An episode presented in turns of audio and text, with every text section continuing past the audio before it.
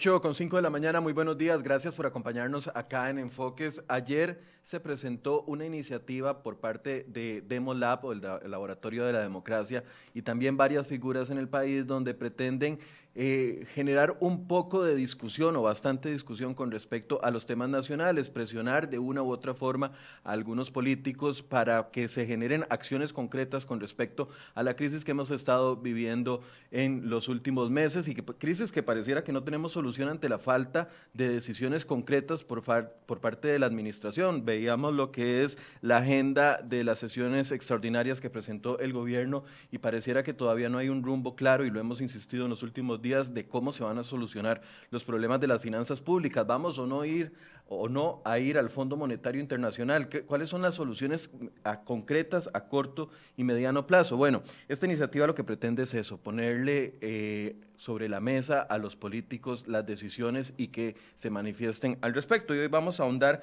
en esta iniciativa y para ello nos acompaña doña Pilar Cisneros.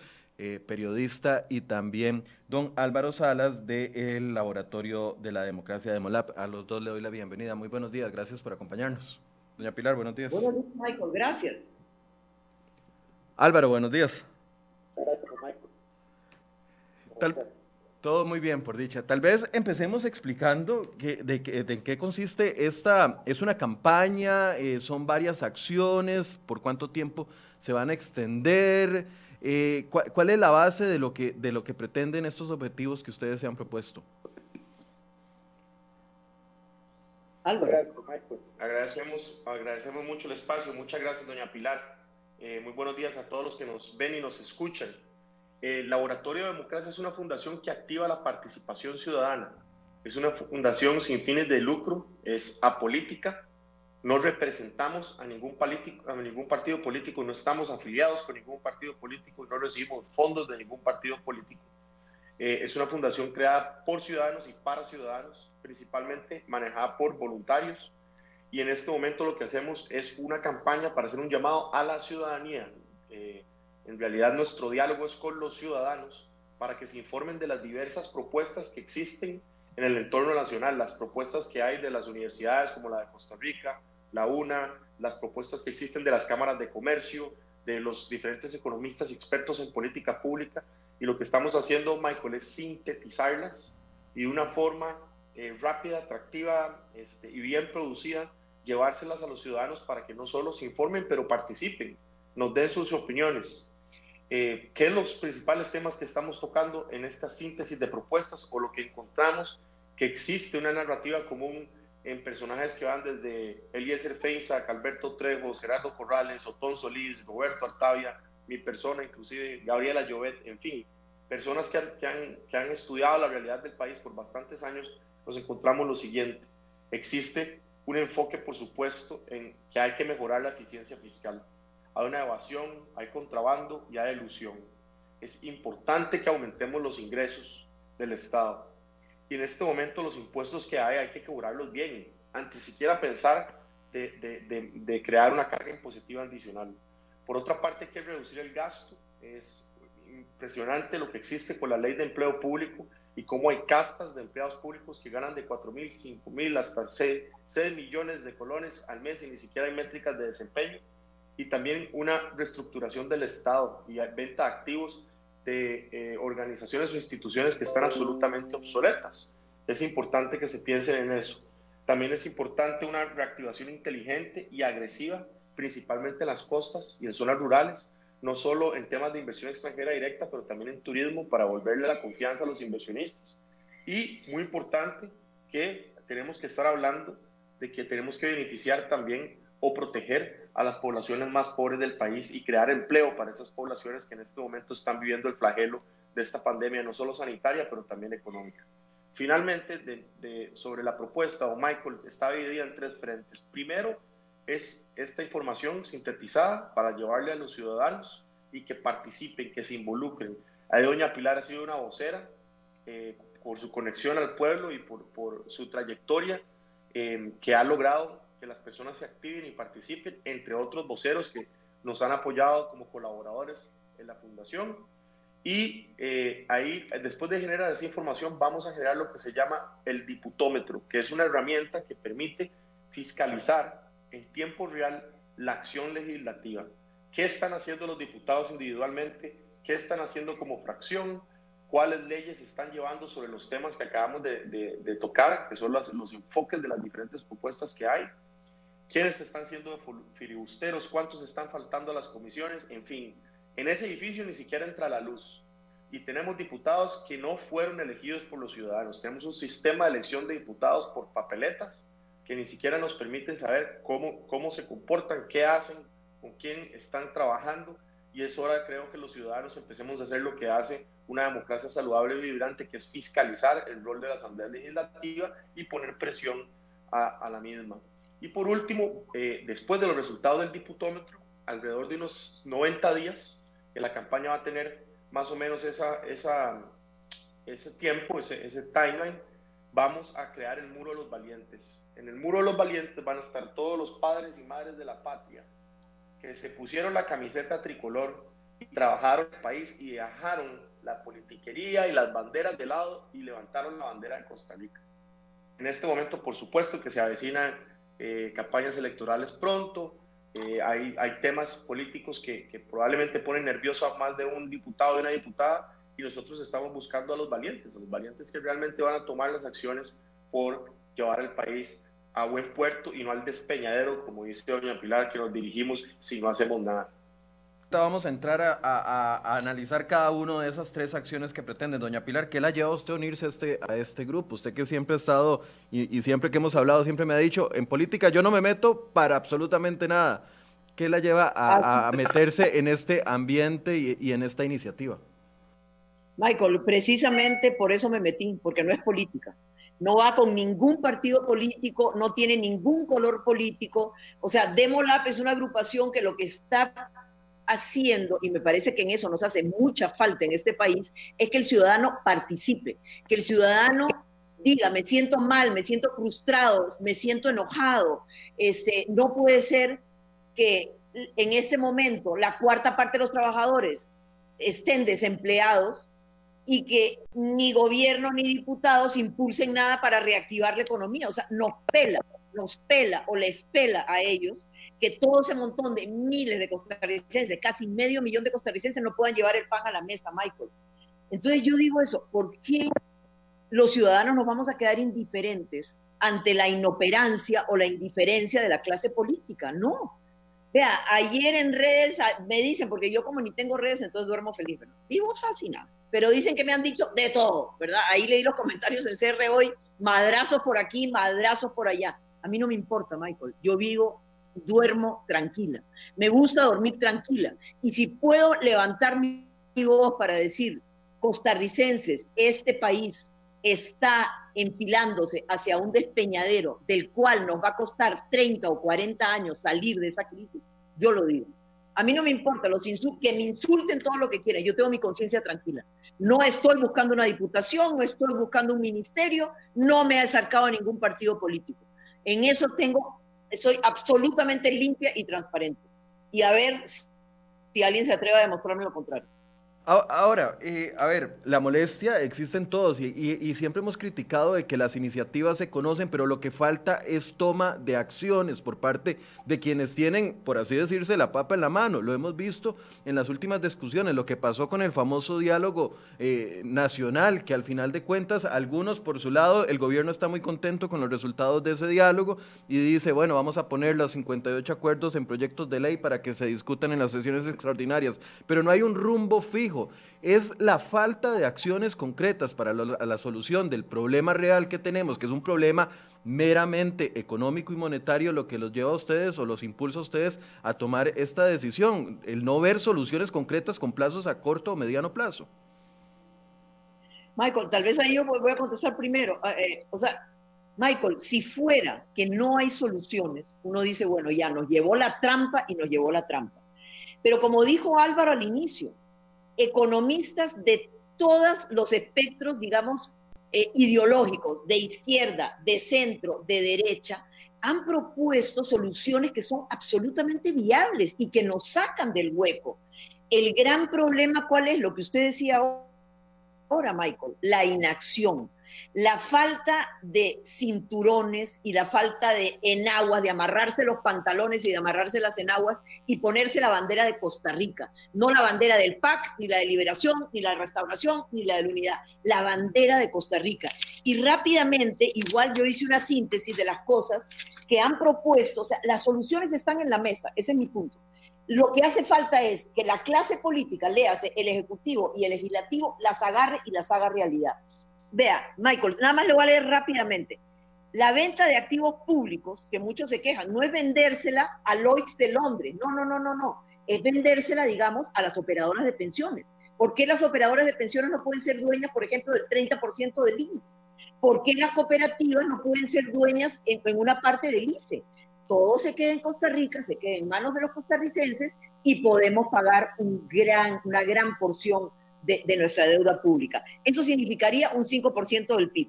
La ley del empleo público, que todo el mundo se muere de miedo, ¿verdad? El PAC está orinado, no quiere saber nada con la ley del empleo público. Tanto es así que no lo presentó ahora en, la primera fase de las extraordinarias en la Asamblea. Dice que le van a consultar a los sindicatos. Pues, Michael, ¿qué cree que van a decir los sindicatos? ¿Renunciamos a nuestras convenciones colectivas? ¿Bájennos el salario? ¿Qué van a decir? Nosotros Lo mismo que dijeron cuando en la mesa de diálogo se planteó el tema de, la, de las pensiones de lujo.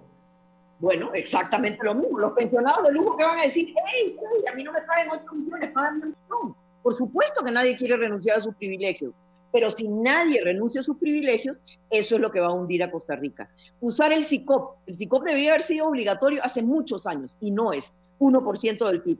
Simplificar el aparato estatal. Michael, para un país de 5 millones y medio de habitantes necesitamos más de 300 instituciones públicas. Perdón, eso no es cierto. Hay que simplificar el aparato estatal, combatir la evasión y la ilusión de impuestos. Más claro, no canta el gallo. Los chinos nos regalaron los escáneres para poder controlar el contrabando, para poder que, aduanas hagan una, una labor eficiente. Ahí están pudriéndose. Nunca los instalaron. ¿Por qué? Porque ahí hay una mafia de gente corrupta, empresarios y funcionarios públicos que permiten que todo eso pase y todo el mundo cierra los ojos, ¿verdad? La reingeniería financiera de la deuda pública se puede hacer, con cuidado, pero se puede hacer 3% del PIB. Eliminar las exoneraciones, 1% del PIB. Solo esto, Michael, lo que lo acabo de leer es entre un 10 y un 13% del PIB. Las soluciones están. Lo que necesitamos es que la clase política asuma su compromiso de no permitir que Costa Rica se vaya a la quiebra. Y le dejo la palabra don Álvaro, tal vez salgamos de un tema porque si me dejo llevar por los comentarios que están poniendo las personas, la pregunta principal que todo el mundo tiene en este momento es qué hace Otón Solís metido en este grupo. Si es porque es, cercano a Doña Pilar, algunos ponen que, Doña Pilar dice que no es político, pero está Otón Solís, otros reclaman de que qué hace Otón Solís en este grupo siendo... Eh, el que le habla al oído al presidente prácticamente en, esta coyuntura, un vocero también de gobierno, fundador del PAC. Algunos reclaman que hace Otón Solís fue dentro de ese grupo, si este es un grupo apolítico, don Álvaro. Es un grupo político y es un grupo apartidario. Don Otón no es parte de la fundación. Don Otón es un experto que nosotros consultamos por la coyuntura nacional y además porque como podemos ver en el video, no solo está Otón como figura política, don Gerardo Corrales, sabemos que tiene una afiliación con el Partido de Liberación Nacional, don Alberto Trejos, que ha sido uno de los líderes pues, del Partido Unidad Social Cristiana en años pasados, ministro de Comercio en, en, diferentes, eh, en el gobierno del PUSC, tenemos a Eliezer Fensa, que es el fundador del Partido Liberal Progresista. Tenemos a Gabriela Llobet en ese video también, que fue viceministra de Comercio y directora de CILDE. En fin, están los espectros políticos representados de izquierda a derecha. O sea, no hay que tener dos dedos de frente para entender que lo que estamos tratando de lograr nosotros es una pluralidad de, conversaciones y tener al fundador del PAC en una narrativa similar a la de don Alberto Trejos cuando ellos dos, por ejemplo, chocaron de frente con, la, con, la, con el referéndum del TLC y verlos a los dos diciendo que tenemos un Estado costosísimo, que tenemos un Estado elefantiásico, que tenemos programas eh, duplicados en diferentes posiciones, no solo en las políticas sociales, pero sino en otros temas, por ejemplo, de la vivienda, que tenemos convenciones colectivas abusivas y privilegios abusivos en el sector público, solo en eso me parece poderosísimo que haya una coincidencia en esa pluralidad. Nosotros como fundación lo que hacemos es eso, es tratar de sentar a las diferentes voces a la mesa para que podamos buscar soluciones que se puedan llevar a la ciudadanía y que la ciudadanía ejerza presión. A mí, en mi criterio, y tal vez me puedo equivocar, porque todo el mundo se equivoca, tener al fundador del partido que actualmente está en el poder criticando el Estado, la competitividad y las políticas sociales y económicas, me parece un mensaje fuertísimo, porque no solo lo hace el fundador del PAC, sino que le hace eco varios de las figuras más importantes actuales del PLN, del PUS, de los liberales progresistas, y ahí la lista sigue. Eso para aclarar la parte de Donotón. Y segundo, lo que quería agregarle eco a doña Pilar eh, sobre las propuestas es la importancia de las alianzas público-privadas.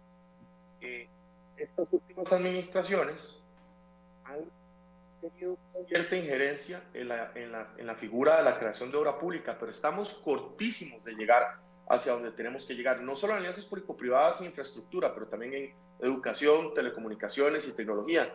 Y don Michael, una vez yo estuve en su programa conversando con el diputado Pedro Muñoz eh, hace, hace alrededor de un año, conversamos de la importancia de mejorar el proceso de alianzas público-privadas, hacerlo más transparente y poner al ciudadano en el centro.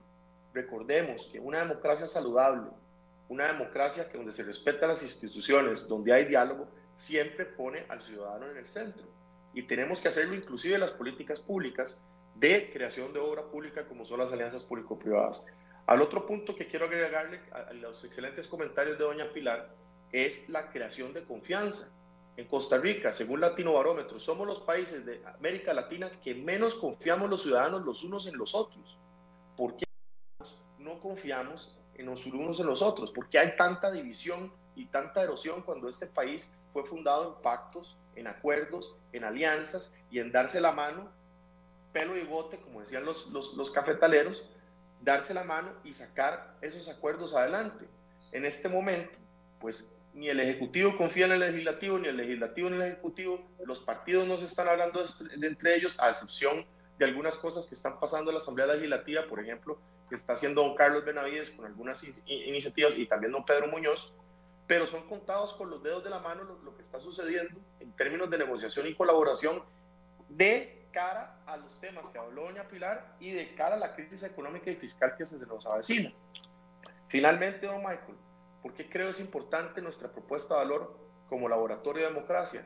La democracia es un, es un sistema de gobierno imperfecto, es un, es un prototipo que se, constantemente va a tener que ir mejorando, lo dijo Benjamin Franklin. Y en este país se ha satanizado el sector privado y el, y el rol que tiene el sector privado de crear valor. Y también los ciudadanos, como comentaba, no están confiando los unos en los otros. Y también tenemos un sector público del tamaño de un elefante que no está sacando la tarea adelante. Es decir, tenemos que replantearnos la narrativa de qué significa ser un costarricense en una democracia del siglo XXI, cuál es la Costa Rica que queremos en los próximos 50 años y qué le vamos a agregar a nuestros hijos y a nuestros nietos si no tomamos las acciones necesarias para cambiar el rumbo del país en este momento. Entonces, para contestarle a la gente, eh, para contestarle a la gente... Yo quisiera agregar nada más una cosa en relación con Otón. Yo no tengo la menor idea, porque no tengo ninguna relación ni con Otón ni con el presidente Alvarado, si Otón le habla al oído al presidente Alvarado. Si le habla al oído, es un fracaso el diálogo, ¿verdad? Porque el presidente no le hace caso en nada de las cosas que Otón está denunciando en el video de Demolar. ¿Me entiende? O sea, será una conversación de sordos, digo yo, no sé. Yo coincido con Álvaro, que a mí me parece poderoso que el fundador del PAC, eh, es cierto que los gobiernos del PAC han sido tal vez de los más malos en los últimos 40 años en este país, pero que el fundador del PAC diga, ¿sabe qué? Hay que hacer algo, porque no están haciendo esto y esto y esto, a mí me parece también un mensaje poderoso. Es una regañada, literalmente lo que les está dando es una regañada. ¿Cuánto poder tiene? Yo creo francamente que no le hablo al oído porque creo que no tiene ningún poder sobre el presidente sobre el ejecutivo. Y con respecto a lo que decía Álvaro, ¿por qué estamos tan desconfiados? ¿Por qué estamos tan resentidos? Tenemos cólera, tenemos chicha, ¿verdad? ¿Sabe qué es, Michael? Es la desigualdad que hay en este país. ¿Cómo es posible? Se nos viene el COVID, el desempleo, aumenta la pobreza y al sector público no le pasa nada. A nadie le bajan ni siquiera un colón en su salario. Y por el otro lado, usted tiene medio millón de costarricenses sin empleo y otros cientos de miles a medio tiempo o tres cuartos de tiempo o un cuarto de tiempo. ¿A usted le parece justo? O sea, Costa Rica es de todos. Todos estamos adentro y no es posible que se recargue en el hombro de unos pocos toda la crisis. Michael, eso no puede ser. Eso es lo que está causando el enojo, eso es lo que está causando la desconfianza cerrar este punto y, agregarlo, bueno, la gente está diciendo, no, es que Otón efectivamente es de este gobierno, Otón responsable de eh, el que pidió más impuestos, Otón, y, se ha centrado como en la figura de Otón. Entonces, siguiendo lo que decía don, don Álvaro, simple y sencillamente se escogió a un grupo de personas, de profesionales de todo el país, eh, independientemente de su afiliación política, para que fueran consejeros sobre las propuestas que se deben analizar, ¿es así?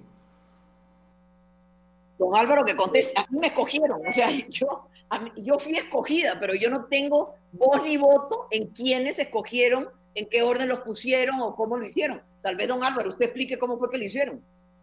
Por supuesto. Muchas gracias, doña Pilar. Nosotros escogimos a figuras eh, representativas de todos los partidos relevantes, tanto la Asamblea Legislativa como las últimas administraciones que han tenido en los últimos años. Eh, como comentaba ahora don Michael, ahí están figuras de los partidos políticos del PLN, del PUS, del Liberal Progresista, y por supuesto que teníamos que tener al partido que actualmente está en el gobierno, que es el PAC, y quién mejor que su fundador para dar recomendaciones.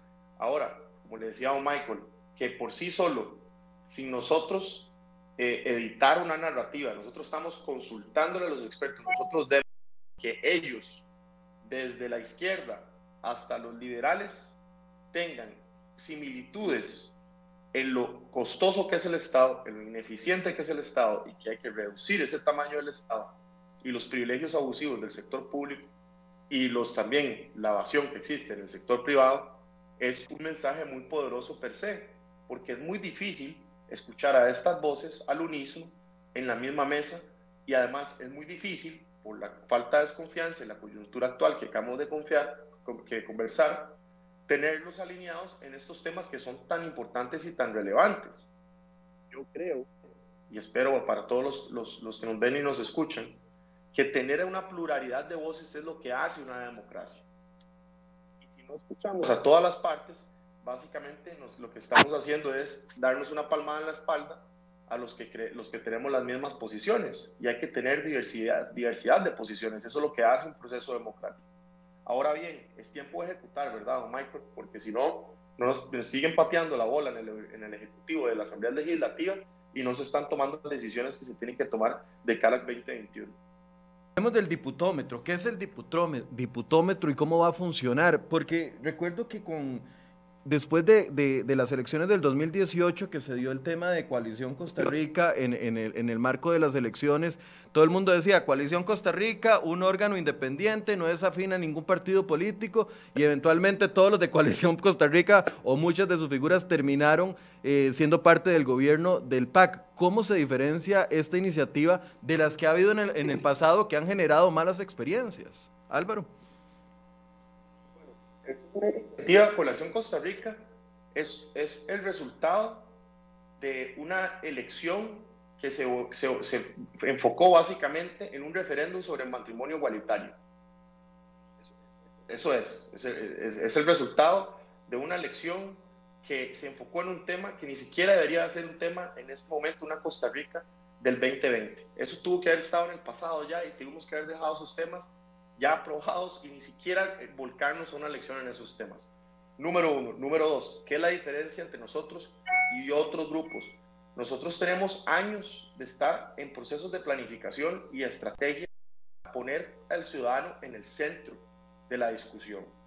Esto no es un proceso inventado. Yo me fui a hacer un doctorado a la mejor escuela de políticas públicas del mundo, basado en cómo escuchar al ciudadano y qué herramientas y mecanismos de participación ciudadana podemos utilizar para poder realmente poner al ciudadano en el centro de la discusión. A partir de ahí, don Michael, creamos diferentes herramientas e iniciativas que van en proyectos desde la planificación urbana, creación de musicales para rescatar el rol del contrato social y la historia de Costa Rica, en alianza con, teatros y artistas, proyectos de ciencia e investigación con los mejores académicos del mundo en temas de alianzas público-privadas, experimentos en que hemos hecho en la Asamblea Legislativa, por ejemplo, eh, sobre alianzas público-privadas y percepciones publicados en, en journals científicos. Nosotros no somos eh, un, grupo que está nada más incipiente, es un grupo que está siendo pensado, estructurado y que no tenemos una bandera política. Eso por segunda parte. Y tercero, sobre el diputómetro, al igual que lo que le acabo de comentar, es una herramienta pensada. Es una herramienta que venimos articulando con expertos locales e internacionales. Estamos haciendo diagnósticos de cómo funcionan parlamentos. Ahondemos en el diputómetro. ¿Cuál es el concepto? El concepto del diputómetro es el siguiente. Tenemos una asamblea legislativa en este momento que trabaja en un edificio donde ni siquiera entra la luz. No sabemos qué es lo que pasa ahí adentro. Tenemos representantes, tanto diputados como diputadas, que son elegidos mediante una papeleta. Es decir, los costarricenses no los eligen directamente. No hay un sistema representativo de elección de los diputados. Y tercero, tenemos diputados que hoy por hoy, diputadas, la ciudadanía no conoce, no sabe quiénes son, no sabe cómo votan, no sabe acá a cuáles comisiones se están atendiendo. Entonces, el diputómetro es una herramienta fiscal de, para, para fiscalizar y mantenerse vigilante de los procesos legislativos, tanto los diputados individuales como de las fracciones. El diputómetro va a ser una herramienta abierta y disponible para toda la ciudadanía, don Michael. Y todas las semanas, una vez que tengamos los primeros prototipos, vamos a estar enalteciendo y edificando a los diputados y las fracciones que estén haciendo su trabajo en las propuestas que mencionaba doña Pilar y las propuestas que yo mencioné, que son la recopilación de todos los expertos a nivel de política pública, de economía, que dicen lo que el país debería hacer para salir de este atolladero. Y los diputados que no están trabajando, que están siendo filibusteros, que no están colaborando entre sí, que se están robando la plata a los costarricenses y haciéndonos perder el tiempo, pues les vamos a poner un foco de atención a través de esta herramienta con métricas de eh, eficiencia para ver qué es lo que está sucediendo. Una vez que tengamos ese diputómetro, que no es inventado bajo la manga, no es un invento de Álvaro Salas, Pilar Cineros y Roberto Altavia, es la creación de un proceso eh, por expertos locales e internacionales con diagnósticos de parlamentos del más alto nivel, tropicalizado a la realidad costarricense, vamos a crear el muro de los valientes. El Muro de los Valientes es un muro creado por artistas nacionales donde los diputados que en el diputómetro salieron con un buen ranking, que salieron con las métricas que vamos a tener de evaluación bien calificados, van a pasar a este mural de los valientes y van a quedar inmortalizados como valientes personas que sí tomaron las decisiones, las iniciativas y negociaron y las coaliciones necesarias para sacar al país adelante de esta crisis económica y fiscal. ¿Qué opina del diputómetro? Ah, me parece excelente. Es como ponerle, ponerle los reflectores a, los diputados. ¿Quiénes están haciendo nuestro trabajo y quiénes no? ¿Quiénes son los patriotas y quiénes son los traidores? ¿Quién es la gente que está trabajando con la bandera de Costa Rica y quién es la gente que está trabajando de cara a las próximas elecciones? Me parece excelente. Es visibilizar qué diputados realmente están cumpliendo su función por dejar una Costa Rica mejor que la que recibieron y quienes simple y sencillamente están jugando un juego político, Michael. A mí me parece excelente. Lo que yo creo, Michael, es que la gente en general, el ciudadano con normal y corriente, no tiene la menor idea la magnitud de la crisis que estamos viviendo en Costa Rica. ¿Se imagina una deuda de 47 mil millones de dólares, Michael? Cada uno de nosotros, nosotros tres, debemos 9 mil dólares cada costarricense. Cada minuto nuestra deuda crece 4 millones de colones. ¿Cómo vamos a hacer para pagar eso, Michael? Si no tomamos decisiones drásticas realmente, va a pasar exactamente lo que pasó con Carajo. Lo que pasa es que la gente no se acuerda. Yo tengo 66 años, entonces me acuerdo perfectamente cómo la gente tenía que hacer fila para ir a comprar una bolsa de frijoles o papel higiénico, ¿verdad? O azúcar. O sea, la gente no se acuerda, pero les digo una cosa, eso fue una pesadilla y no queremos volverla a vivir. Y no tenemos por qué volverla a vivir. Ese es mi punto y por eso me metí. Como le digo, yo soy invitada en este grupo, yo no formo parte de MOLAP, ni soy de MOLAP, ni nada por el estilo, ni me estoy ganando nada, dicho sea de paso por colaborar, porque todo es, como dijo Álvaro, es trabajo voluntario. Pero yo amo Costa Rica, Michael, amo Costa Rica. Y no puede ser que todos nos sentemos en una silla viendo a ver cómo el país se va por el despeñadero. No puede ser, por lo menos yo no me resigno a eso y alzaré mi voz las veces que sean necesarias para que eso no ocurra. Álvaro, nos están preguntando que cómo va a ser la dinámica o, las métricas, cómo se van a diseñar las métricas, porque aspirar a decir que alguien está trabajando y que otro es un completo vago es una responsabilidad muy grande. ¿Cómo se van a establecer las métricas para definir cuál diputado está haciendo la labor y cuál diputado no la está haciendo? ¿Cuál diputado? Porque si usted le pregunta a los del PAC, en este momento aplauden a todos sus 10 diputados por la labor que están haciendo. Si le pregunta a los de Liberación, eh, eh, aplaudirán lo que hacen los diputados de Liberación. Y así, ¿cuál va a ser la forma o mecanismo para poder determinar este sí está haciendo la tarea y este no? Excelente pregunta, Michael. Y ese es el periodismo que tenemos que hacer ahora y es ponerle el reflector a esas métricas. Con métricas de desempeño. E, el diputómetro no es un invento, no, no estamos inventando el agua tibia. Ya existe en diferentes localidades de, países en desarrollo, ya existe también en, países donde son parlamentarios y no presidencialistas. Eh, varias de las métricas, como le digo, pueden ser tan simples como mociones presentadas, coaliciones, eh, mociones presentadas en coalición, eh, ausencias eh, no justificadas para evitar el quórum, filibusterismo, en fin, eh, el diagnóstico en este momento lo estamos realizando en Nueva Zelanda, Finlandia, Inglaterra, partes de Latinoamérica y en algunos temas de Asia con expertos locales e internacionales de las mejores universidades del mundo en temas de políticas públicas y con expertos también locales en activismo ciudadano, donde se va a llegar a un consenso de, de la herramienta que utilizaremos pero no es una, es una herramienta científica, con criterios subjetivos y vamos a tener paneles de expertos internacionales ayudándonos también a calificar el proceso. Inclusive, podemos hacer los procesos absolutamente aleatorios. Podemos, eh, eh, que cada diputado sin, sin, nombre, podemos pasarlo a un panel nosotros de expertos internacionales y nada más con las métricas que le acabo de mencionar, un poco ajustadas a la realidad costarricense, se puede dar calificaciones de 1 al 5. Eh, entonces, la idea es que los ciudadanos puedan ver un poco, basado en estas métricas, cuál es el desempeño de, los diputados a nivel individual y también a nivel colectivo. Por eso, entonces, la herramienta no está diseñada, se está diseñando en este momento. Se va a lanzar muy pronto. Okay. es un prototipo. Y el prototipo va a tener que mejorarse como todo siempre. Ok, y eh, señora. Pero, una de las cosas que yo siento que ojalá eh, la o la gente se, se dé cuenta ¿Hace cuántos años venimos hablando de la necesidad de reformar la forma en que elegimos a los diputados? Porque Álvaro tiene razón. Usted cuando va a votar por la papeleta de diputados, usted vota por colores. Verde y blanco si le quiere dar el voto a Liberación Nacional, rojo y azul si le quiere dar el voto al PUS, amarillo si le quiere dar al Frente Amplio, amarillo y blanco. ¿Cómo es posible, Michael, que los ciudadanos costarricenses no podamos votar por nuestros diputados, por nuestros representantes directos. Yo no puedo votar por Michael, no puedo votar por Álvaro. Yo tengo que votar por un color y cada partido me manda un paquetito y yo no sé lo que hay adentro de ese paquetito, ¿verdad? Porque ya eso está prefigurado. Entonces quiere decir que cuando usted se encuentra, dice, pero ¿cómo este hombre o esta mujer que no saben nada llegó a la asamblea? Ah, porque formaba parte del paquetito. No, Michael, hay que cambiar eso de manera que el ciudadano pueda votar por una persona que tiene antecedentes, que ha trabajado por el país y que va a hacer un buen trabajo en la Asamblea. Pero no podemos seguir votando por colores, Michael. ¿Cómo es posible que en este país sigamos discutiendo durante 25 años cómo cambiamos eso y no cambiamos nada? ¿Por qué? Porque a los partidos políticos les conviene seguir amarrando sus paquetitos para poder, después poder manipular a los diputados cuando están en la Asamblea. O sea, yo como ciudadana quiero votar por personas, no quiero votar por paqueticos ni quiero votar por colores.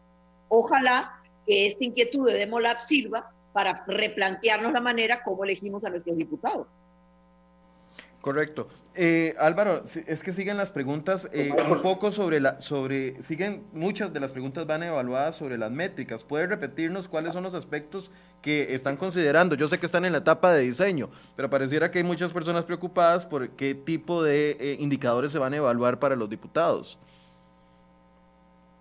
De nuevo, nosotros no estamos inventando las métricas. Ya existen diputómetros a nivel mundial. Lo que estamos buscando en este momento son con expertos locales e internacionales haciendo diagnósticos o benchmarks, comparaciones de esos diputómetros en diferentes regiones del mundo, para poder extrapolar métricas que se apliquen a la realidad legislativa nacional. Entonces, paso uno, se estudió el proceso legislativo. Paso dos, se está estudiando la, administración operativa, simulaciones de lo que pasa en la Asamblea Legislativa. Paso tres, hacemos diagnósticos y comparaciones con los diferentes diputómetros que existen a nivel regional para ver qué se puede extrapolar a Costa Rica. Paso cuatro, se creó un panel de expertos internacionales y locales de todos los colores y todas las ideologías para buscar un prototipo de, esas métricas de eficiencia.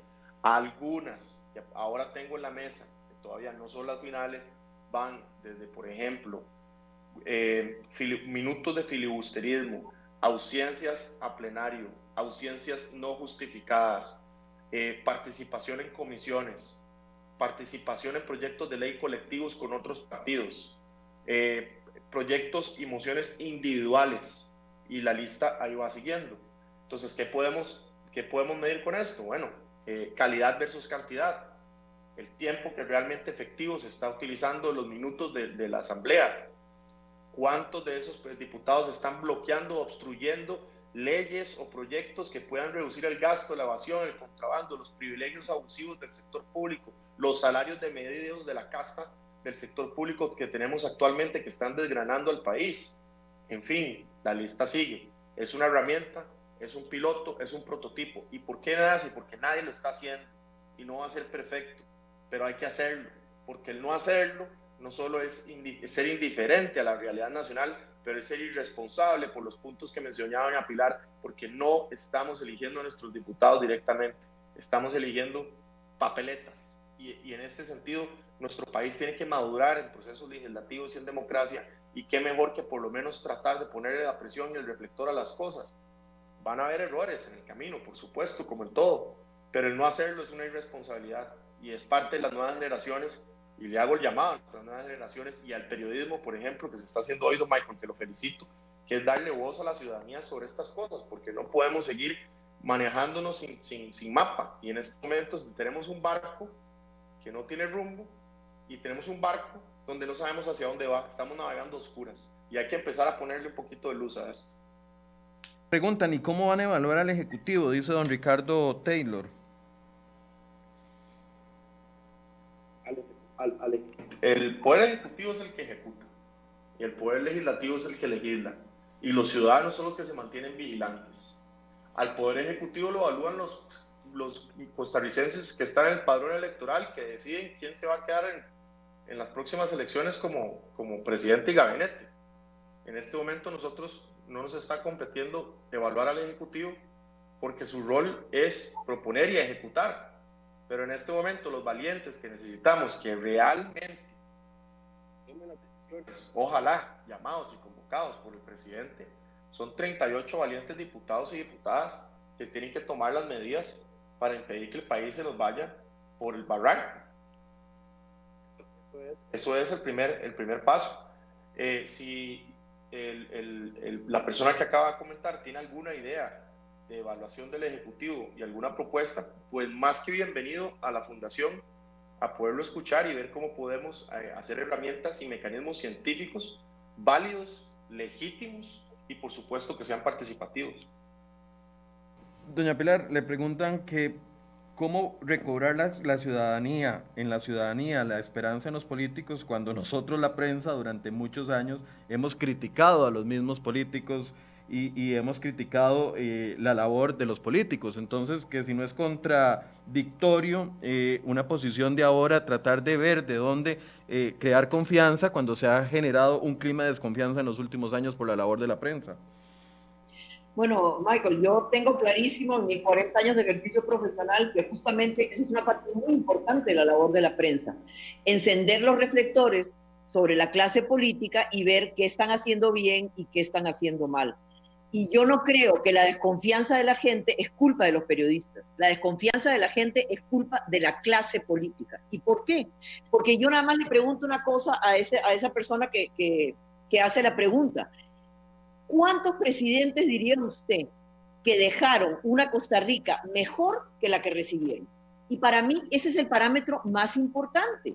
O sea, si los políticos de los últimos 50 años, cada gobierno hubiera sido mejor que el otro, yo creo que ya casi, casi estaríamos al nivel de Alemania o de Suiza o de Noruega o de Finlandia.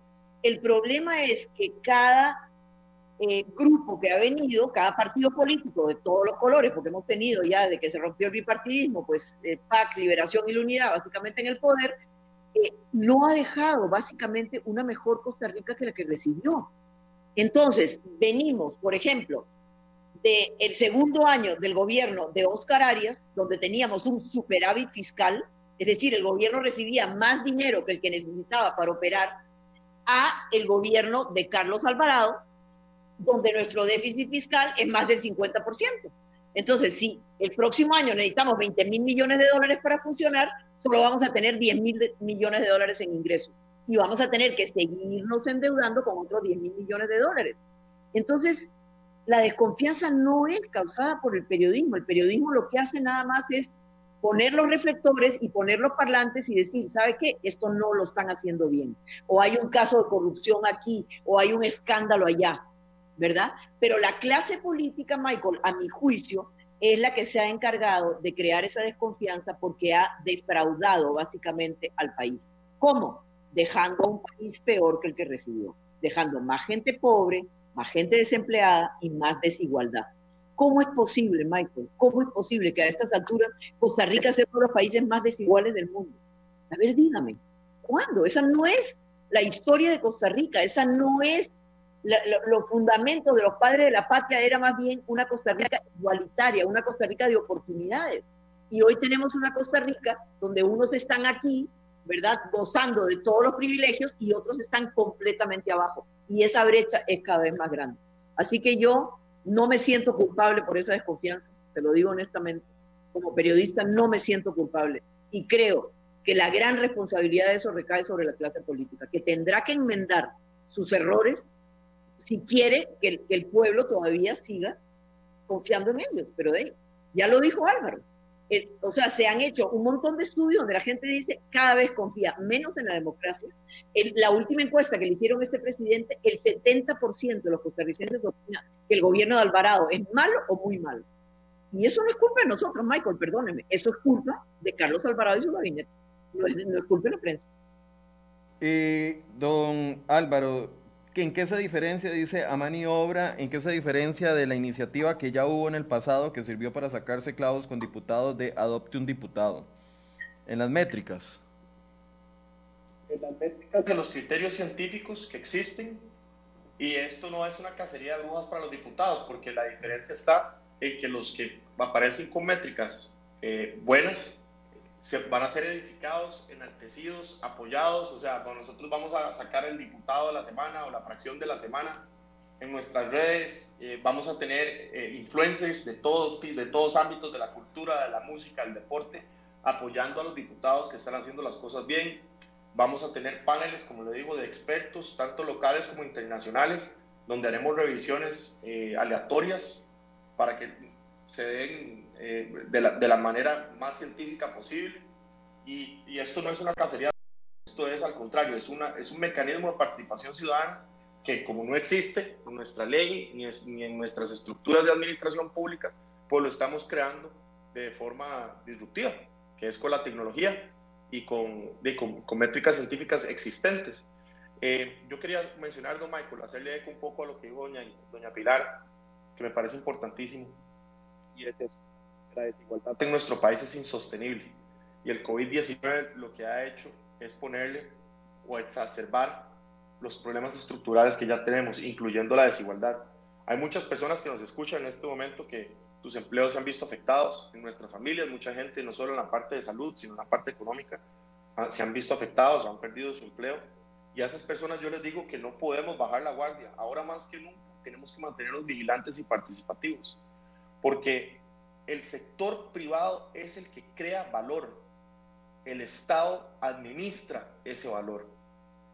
El Estado empresario que nosotros tenemos es un modelo fracasado, que si bien es cierto, nos dio el colchón social tan necesario en cosas que sí tiene que proveer el Estado, como la educación, la salud, la infraestructura y la seguridad, no es un Estado que en este momento, realmente necesitamos que en Costa Rica sea de los pocos países en el mundo que tenga que producir y vender guaro. Hay tantas cosas que podríamos simplificar y como decía doña Pilar, inclusive que se queden en Costa Rica para eliminar la grasa de ese Estado y, y eliminar esas desigualdades de los que sí tienen los privilegios, tanto en el sector público como en el sector privado, y están desangrando el bolsillo de los costarricenses, que nos cuesta tanto día con día salir adelante. El punto dos que quería comentar al, comentario de doña Pilar y, también a las preguntas de los, de los televidentes y los que nos escuchan, es que nuestras iniciativas no van a ser perfectas. No somos personas perfectas, no nos estamos atribuyendo potestades que no tenemos. Al Ejecutivo le toca ejecutar, al Legislativo le toca legislar. Doña Pilar es una madre preocupada, yo soy un papá preocupado, somos ciudadanos que no queremos heredarles un país quebrado a nuestros hijos y a nuestros nietos.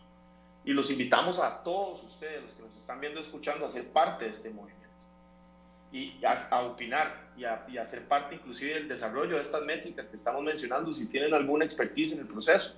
Esto es un movimiento creado por ciudadanos y para ciudadanos. ¿Y por qué creo que es importante, o Michael? Porque si no se nos va a ir el país de las manos. Y, y, en este momento hay políticos inescrupulosos que van a empezar a dividirnos. Porque las, como las elecciones pasadas nos empiezan a dividir y empiezan a dividir nuestras retóricas y dejamos de perder la vista en lo que es lo importante, que es que el rancho está en fuego y no podemos seguir construyendo y creciendo si no controlamos el fuego del rancho. Pero hay otras preguntas, ya le voy a dar la palabra a doña Pilar. Eh, Eddie Gamboa pregunta, ¿quién los financia? Eh, por favor explíquenos eso, lo mismo nos está preguntando eh, otras personas, que quién los financia, si tiene alguna relación con Horizonte Positivo o con Coalición Costa Rica. Vuelvo a hacerle la pregunta para que lo pueda aclarar. Don Álvaro este momento no tenemos relación con Coalición Costa Rica. ¿Me, me escucha, Michael? Sí, ya le escuchamos, no le escuchábamos, ahora sí. Perfecto. En este momento no tenemos relación con Coalición Costa Rica, no tenemos relación con ningún partido político, no recibimos fondos de ningún partido político y nuestras finanzas vienen de eh, donadores de diferentes eh, estructuras. La fundación nace con un capital inicial que fueron mis ahorros. Después hemos aplicado a lo que se llama grants en investigación con universidades, con otras fundaciones. También tenemos donantes individuales y también hemos tenido donantes corporativos. Nosotros tratamos de diversificar el pie de donaciones para que pueda nosotros tener independencia de criterio, es decir, para no deberle nada a nadie, poder basarnos en la ciencia y en los datos nuestro presupuesto operativo es sumamente bajo. Como les, decía eh, Don Eddie, nuestra fundación se maneja por voluntarios. Tenemos a más de 56 voluntarios de todas partes, la mayoría son estudiantes universitarios, el 90% de nuestro aparato administrativo son estudiantes universitarios, ya sea que están haciendo sus prácticas profesionales o sus TCUs, vienen de universidades del Estado como la UNA, la UCR, eh, TEC, otros de universidades privadas como la Veritas, como la ULACID, como el LID, eh, y, así, nos, así, nos, así nos mantenemos. Esto es una iniciativa ciudadana por y para los ciudadanos. Si usted está interesado en donar, puede donar. Si usted está interesado en donar su tiempo, puede donar su tiempo. Aquí no solo estamos buscando recursos, de hecho nos hemos mantenido con muy poco dinero. Esta fundación nació en el sofá de mi apartamento, de pequeñito, cuando estaba haciendo mi doctorado. No nos pretendemos eh, ambiciones pretenciosas, lo que nuestra, nuestra misión es volver a la Costa Rica que respeta el contrato social, a la Costa Rica que los ciudadanos confían unos entre otros y nuestra misión es activar la participación ciudadana de la mano con periodistas eh, eh, que sean realmente una voz en el proceso, de la mano con economistas y expertos en política pública de todos los sectores, desde la izquierda hasta la derecha, de la mano con artistas, con músicos, con poetas, en fin, aquí pueden participar todas las, las, las edades, todas las religiones y de todo género. Tenemos miembros que son ateos, judíos, cristianos, católicos, de Limón, de Punta Arenas, de Siquirres, de Guapiles, y ahí la lista sigue. Esto no es un partido político y está causando tanta atracción y tanto miedo en algunos rincones de este país porque no hay nada más que dé más miedo que una ciudad empoderada e informada. No hay nada que le dé más miedo a los políticos inescrupulosos y corruptos que una ciudadanía, una ciudadanía inteligente, no la que bloquea calles, no la ciudadanía que bloquea las salidas de las personas cuando salen a trabajar, sino una ciudadanía que con estrategia, táctica, ciencia y corazón se meten en la pelea porque están cansados de ver los toros desde la barrera. Y esa es la propuesta que nosotros tenemos. ¿Qué, reacciones han tenido, doña Pilar? Desde ayer que hicieron el lanzamiento hasta el día de hoy. Yo diría que en general, eh, eh, bien, ¿verdad? La gente está entusiasmada porque ve por lo menos una voz, ¿verdad? Eh, mal, digamos, o sea, nos han tirado durísimo, durísimo, durísimo, digo yo, básicamente la presencia de Otón ha sido como, como decir, el punto, el punto eh, discordante, digamos, en esto, ¿verdad? Pero como le digo, yo tengo mi conciencia tranquila, eh, no, no tengo ninguna aspiración política de nada, este, siento que, que ha habido otras iniciativas valiosas. Michael, el problema, ¿sabe qué es?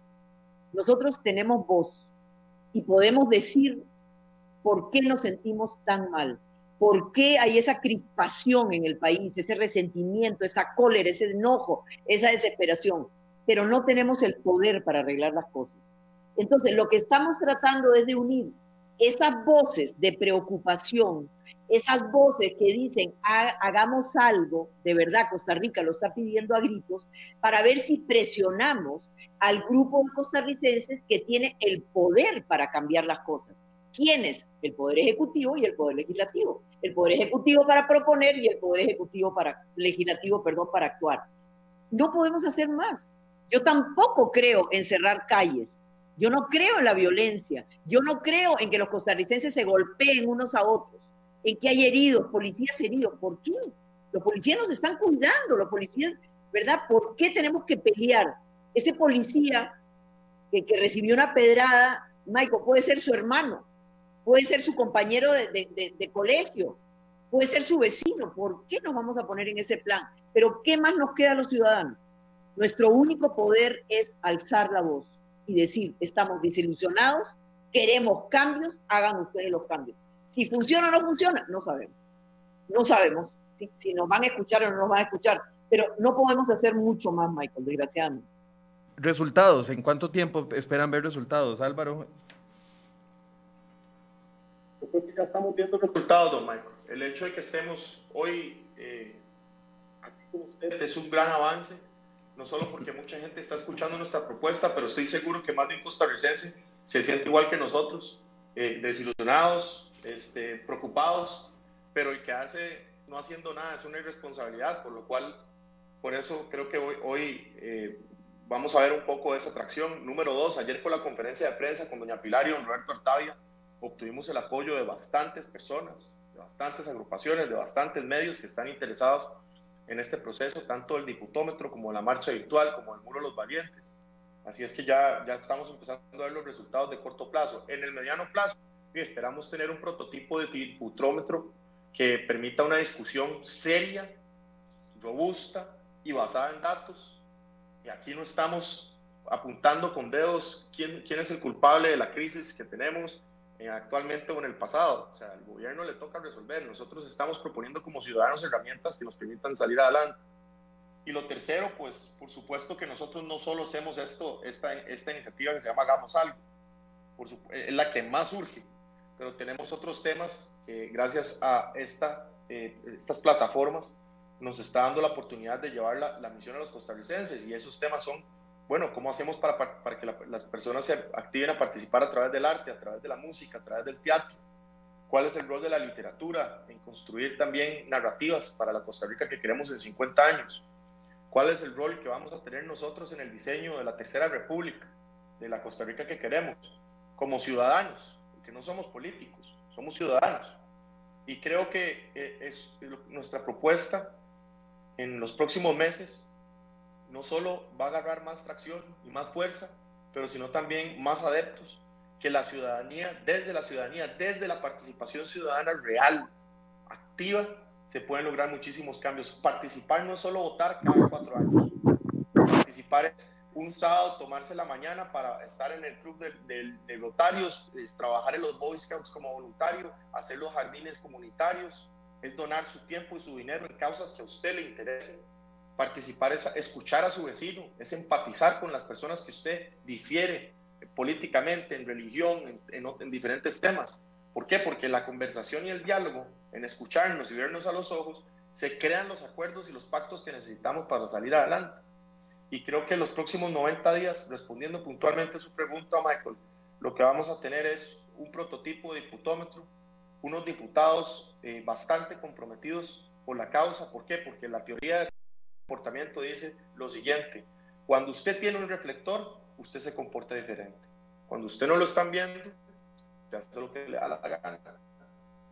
Y en este momento lo que estamos haciendo es esa luz. Y ya, ya nos están escribiendo bastantes diputados de que están anuentes a colaborar con la causa y que están listos para ser esos valientes que, quieren tomar las decisiones para sacar el país adelante. Eh, Aprovecho para agradecer a doña Pilar como presidente de la fundación, porque fue una de las ciudadanas que, que inmediatamente tomó el, el llamado para poder llamar a otros ciudadanos que sean parte de este movimiento y eso es participación ciudadana de la real y de la buena. Así es que muchas gracias. Gracias. Un, cierre, un cierre, doña Pilar. Sí, eh, ok, perfecto. El, el, SARP, el SARP. O sea, Michael, lo que, lo que yo le quiero dejar bien claro a los costarricenses es que las soluciones están ahí. O sea, no es que nosotros estamos condenados al fracaso o condenados a la quiebra. Ahí están, propuestos por gente de todas las ideologías. Por favor, lo que tenemos que hacer es presionar, repito, a la clase política, ejecutivo y legislativo para que tomen las medidas. Pero medidas medias tintas no sirven. Medidas medias tintas no nos van a sacar de la crisis. Si no tocamos los privilegios de esa casta del sector público, porque Álvaro ahora hablaba de salarios de 5 millones, Michael, hay salarios de 8, de 10 y de 12 millones en el sector público, aunque la gente no lo crea. Entonces, ¿A cambio de qué? Como yo digo, si nuestro servicio público fuera una maravilla, cada vez que usted llega a una institución lo atienden como se merece, porque usted es el patrón de ellos, porque gracias a la plata que usted pone es que a ellos les pagan el salario, pero más bien el jueguito es cómo lo friego, cómo lo jodo, cómo le hago la vida imposible. Y eso no lo podemos permitir, se acabó. No podemos seguir financiando un sector público elefantiásico que nos cuesta el 50% de los ingresos, cuando los alemanes con un 25% le dan un servicio público de primera. No. Entonces, mi mensaje es este, las soluciones no hay que inventarlas, ahí están, puestas sobre la mesa. Nuestra misión como ciudadanos es exigirle a la clase política que tomen esas soluciones y que las pongan en la práctica, a menos que quieran quebrar a Costa Rica. Yo no quiero quebrar a Costa Rica y pondré mi voz, Michael, siempre que pueda y le aseguro a todos mis detractores que no estoy en política, no voy a ser diputado, no me estoy ganando un 5 por esto. Pero yo amo a este país, tengo casi 50 años de vivir aquí en Michael. Y si puedo dar la lucha por una Costa Rica, mejor la voy a dar. Y no me importa que me insulten, que me digan extranjera, vuelva, peruana, tanta, de todo, me dicen, no me importa. No me importa porque creo que mi lucha es válida. Y creo que duermo tranquila cuando digo, ¿sabe qué? Por lo menos di la lucha, di la pelea y Costa Rica no se fue al despeñadero. Ojalá sea así. ojalá sea así, don Álvaro. Eh, un cierre también. Y nada más que quedó una pregunta sin contestar. Si pertenecían a Horizonte Positivo, parece que hay gente muy interesada en saber eso, si pertenecen a Horizonte eh, Positivo y cómo van a hacer para que esto no se les mezcle con la campaña electoral que ya estamos a escasos 10, 11 meses de entrar en ella. Primero, no somos parte de Horizonte Positivo. Eh, Horizonte Positivo es un centro de pensamiento, nosotros somos un laboratorio de democracia. Okay. No, no, no, estamos cerrando puertas a colaborar con ellos o con cualquier otra institución. Como le comentaba, nosotros somos abiertos al diálogo y a colaboraciones intersectoriales de toda índole, siempre y cuando sean para mantener al ciudadano en el centro del proceso. Y segundo, la mezcla con la campaña electoral es inevitable. Eh, nosotros estamos tratando de crear un diálogo para ciudadanos, por ciudadanos, y creo que en este momento se están dando las preguntas correctas que tenemos que hacer, que es hacia dónde vamos, cuál es el tipo de gobernantes que queremos, cuál es la Costa Rica los próximos 50 años. Para finalizar, don Michael, yo quiero agregar dos puntos nada más. El primero es a todos los que nos ven y nos escuchan, especialmente a los jóvenes, no nos pueden seguir pateando la bola, ya es suficiente. Hay que hacer un llamado muy fuerte al presidente, a la Asamblea Legislativa, para tomar las decisiones que nos permitan salvar al país que se nos vaya por un barranco. Y segundo, si ustedes indiferentes a estos procesos, si no nos mantenemos vigilantes y participativos, no solo estamos condenando a nuestro país a la desigualdad y al desempleo, pero si no estamos siendo irresponsables con nuestros hijos y nuestros nietos, que nos van a preguntar por qué ustedes no hicieron nada cuando la cosa se puso así. Agradezco a ambos, doña Pilar, muchas gracias por acompañarnos, don Álvaro, gracias por acompañarnos. Es una iniciativa que se lanzó el día de ayer. Lo pueden encontrar en Facebook. Eh, Álvaro. Sí, señor, lo pueden encontrar en Demolab CR o en Instagram. Eh, me pueden seguir a mí, doctor eh, dr.salas.cr. Ahí tenemos todas las iniciativas y esperamos en unas horas también tener esta entrevista con usted, don Michael, que le agradecemos mucho por el espacio. Bien, gracias a ambos. saludos y muchas gracias por el espacio. Bien, y gracias, a ustedes por su... Gracias, doña Pilar. Gracias a ustedes por su compañía. Muy buenos días. Mañana vamos a abordar otro tema que eh, tenemos pendiente, es el tema de convenciones colectivas y un reciente pronunciamiento de eh, la Procuraduría General de la República. Es necesario cancelar, eh, legislar para prohibir las convenciones colectivas, como algunos dicen, o como otros dicen, se deberían de ya eliminar porque deben de estar fuera y ya la Constitución lo tiene contemplado de que están fuera de la legislación costarricense. Bueno, ese es el tema de mañana en Enfoque. Los invitamos a partir de las 8 de la mañana. Muy buenos días.